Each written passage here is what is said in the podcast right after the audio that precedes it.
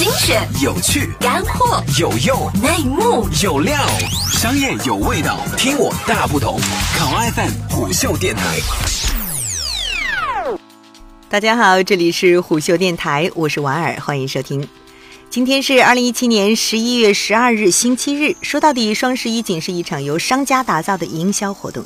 可是现在很多消费者似乎无法想象双十一消失后的情景，这种影响力其实是有些异常。而且对电商行业来讲，双十一是否已经上升到切关生存的高度？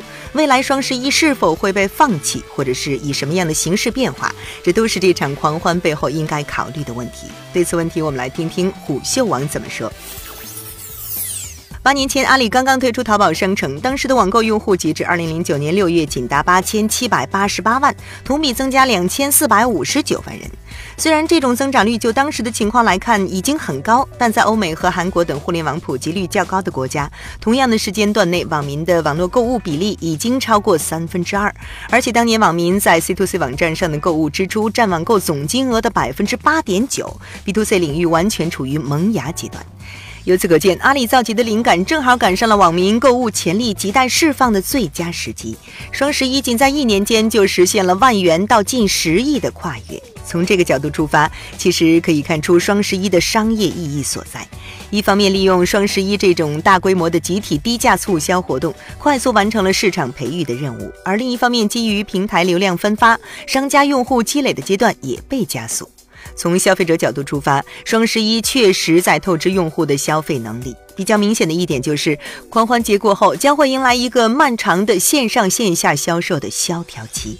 而且，网民现在对双十一的负面情绪不断上涨，也说明这种非理性消费其实是有生命周期的。如果消费者以后对这种促销手段的认知更为清晰，那么理性心理作用下，双十一的数字未必还能步步攀升。而据目前所知，双十一活动在阿里的推广下，已经在俄罗斯、西班牙、法国及东南亚各国相继展开。依靠速卖通的下载量来推测，可见阿里将双十一推向国际的进展还是相对顺利。不过，值得注意的是，速卖通现在所取得的业绩，很大程度上是得益于众多新兴国家电商行业的初步崛起，并不足以说明双十一的模式已经适合各国的普遍发展。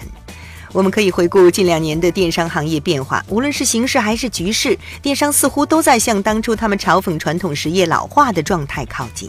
这也正是马云急于提出新零售概念的原因之一。毕竟双十一这台戏的商业效果已经在弱化，电商行业急需一个新的起点来拉动缓慢增长的步伐。双十一本质上其实已经演变成电商行业的最后一支兴奋剂，但是用一天的狂热来唤醒老态龙钟的躯体，还能刺激它多久？